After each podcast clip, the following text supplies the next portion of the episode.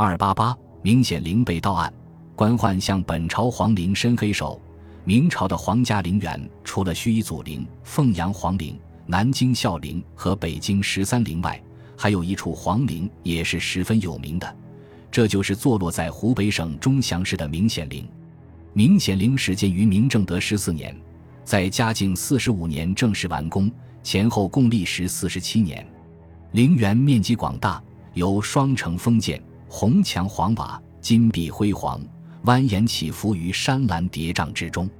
陵园由内外城、前后宝城、方城明楼、灵恩殿、灵恩门、神厨、神库、灵户、军户、神宫间、功德碑楼、新红门、旧红门、内外明堂、九曲玉河、龙形神道等三十余处规模宏大的建筑群组成，其布局构思巧夺天工。工艺浮雕美妙绝伦，明显陵的主人是朱佑元，明宪宗朱见深的第四子。明武宗朱厚召刺史为县，按亲王规制营建陵园安葬。朱佑元被追尊为皇帝后，他的陵寝安置规制也由原来的亲王级别提升到皇帝级别。明显陵的被盗与明神宗有着极大的关系。明神宗的官宦之一陈凤在当时无恶不作。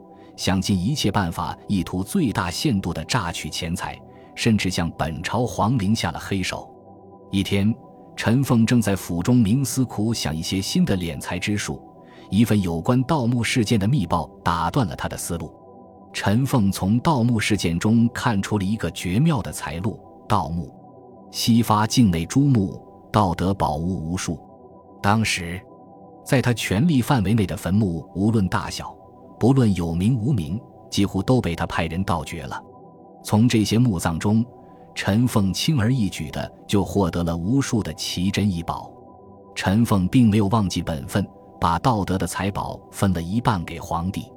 他的盗墓行为使满朝为之哗然，并激起了许多忠实大臣的反对。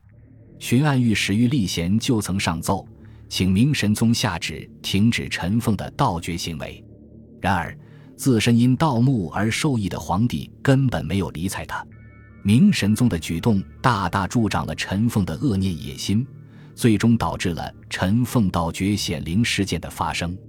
陈凤得知显灵就在枣阳矿山旁边，就以采矿为名进驻明显陵，不仅大量的地面建筑被毁，陵墓地宫内也惨遭劫掠。陵墓内所有的陪葬品，连同朱佑元棺椁内的金银珠宝，都被陈凤搜刮一空。据说，陈凤回京述职时，搜刮来的金银财宝货物数以万计，运载财宝的舟船首尾相连，长达数里。为确保万无一失，陈凤还特意为护送财宝而增派了大量士兵护卫。然而，陈凤回到京城，明神宗立刻就把他囚禁了起来。并对他施以酷刑杀死，罪大恶极的陈凤最终得到了应有的惩罚。本集播放完毕，感谢您的收听，喜欢请订阅加关注，主页有更多精彩内容。